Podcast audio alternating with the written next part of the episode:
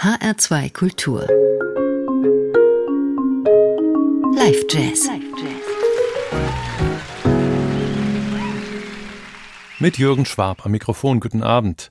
Heute mit einem Leckerbissen für Fans des kammermusikalischen Duospiels. Der belgische Gitarrist Philippe Catherine und der deutsche Bassist Martin Wind arbeiten seit fast zehn Jahren zusammen und haben 2014 beim Act-Label das Duo-Album New Folks veröffentlicht. Am 21. April dieses Jahres gaben die beiden ein Konzert in Flensburg, das der Norddeutsche Rundfunk mitgeschnitten hat. Veranstalter war der Verein Coming Home. Der war während der Pandemie gegründet worden, um Musiker mit Flensburger Wurzeln zu unterstützen. Auf der Facebook-Seite des Vereins Coming Home finden Sie drei schöne Fotos vom Konzert, das im Robbe und Berking Yachting Heritage Center stattfand. Der Musiker mit den Flensburger Wurzeln ist natürlich Martin Wind, 1968 eben dort geboren und mit 18 Jahren von dort nach New York aufgebrochen, um mit Hilfe eines DAAD-Stipendiums an der New York University zu studieren. Später machte Martin Wind auch in Köln einen Abschluss, ging dann aber für seinen Master wieder nach New York zurück, wo er seitdem in der Szene des Big Apple Fuß fassen konnte. Er spielt dort unter anderem mit Jim McNeely, der große Stücke auf den deutschen Bassisten hält.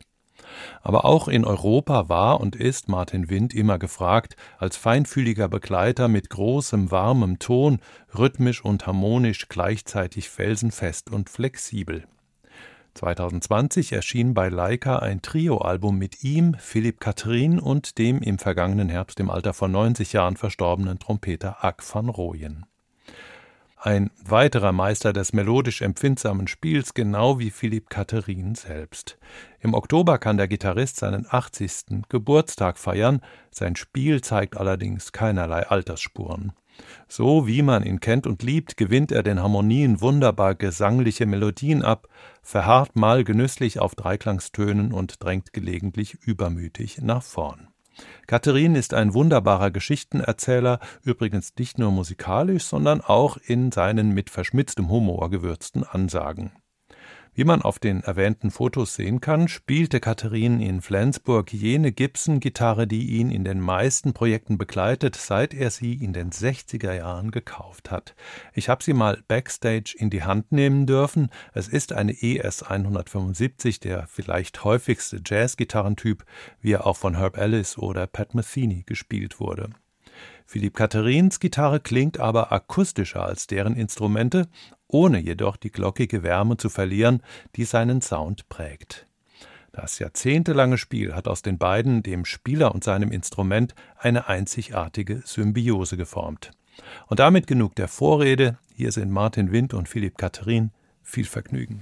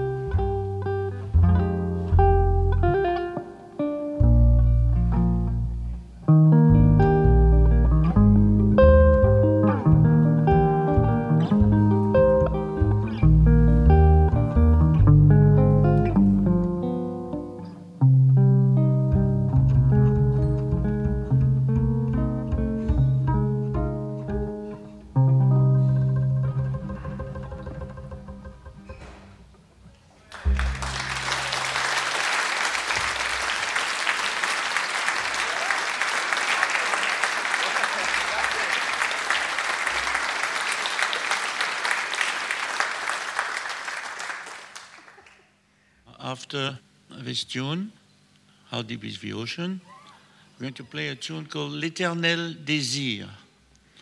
And it's a tune of mine, but the title comes from the title of a novel of a Czechoslovakian, at that time, Czechoslovakian writer called Milan Kundera. So I took the title from one of his short stories, L'Éternel Désir.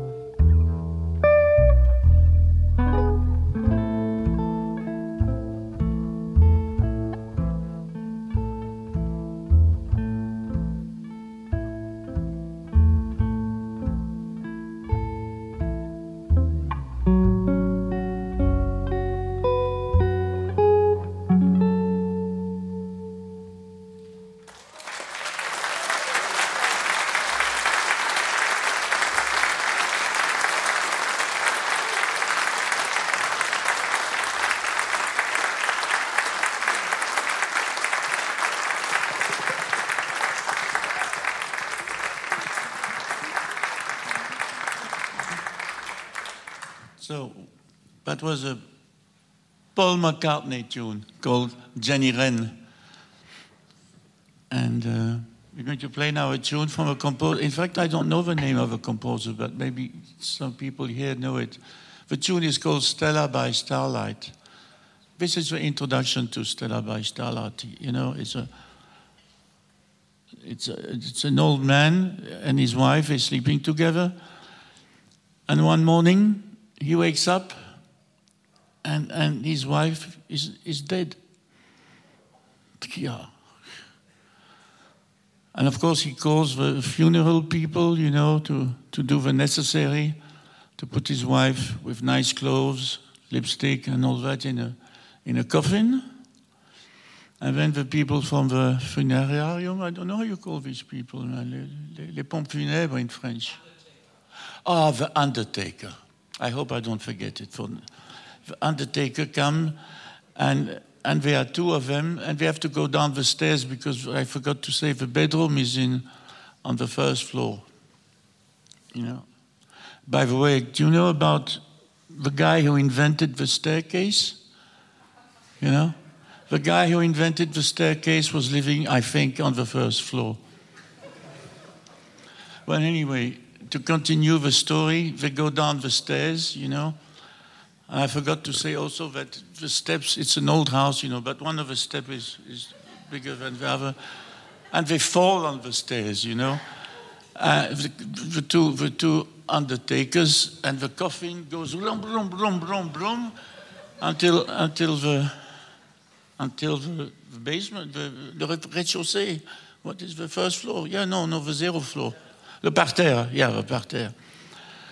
And the coffin opens up, and the wife is alive again. She resuscitates. so that's a beautiful story. And the story says, says that that man lived again three years with his wife, you know, but one morning he wakes up and she's dead for the second time, you know. And so he calls the undertakers. Thank you for the word. Thank you. And uh, the undertaker come, you know, and they do the best for her, you know, to make her look good, put her in the coffin and put some lipstick and all that. And they go down the stairs, and the husband said to, says to the, to the undertaker, What's the step, huh?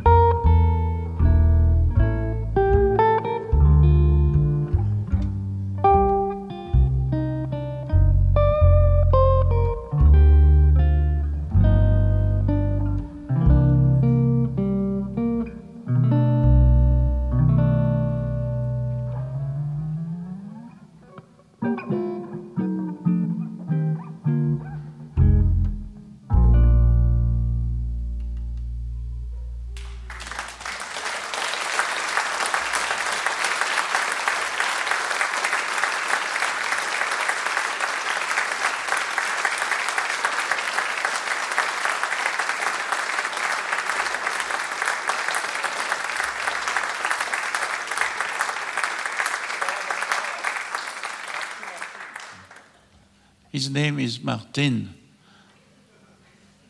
And we're going to play a tune, but I dedicated to Martin, but not him. I know he's very disappointed, but it's to a lady I knew for many, many, many years, and I wrote this tune. I'm sorry, man, but I, will write one for you later on. You know, when you. They're all witness. Yeah, yeah, okay. And so this tune is called. It's the last tune I wrote. In fact, I wrote it a few months ago, and it's just called Two, not not one, two, three, four. You know, it's Two Martin. You know, I like to be precise because when people don't understand, you know, starts very big problems between human beings, you know. Oh, man, you can't believe it. Yeah, yeah, I'm sure you believe it.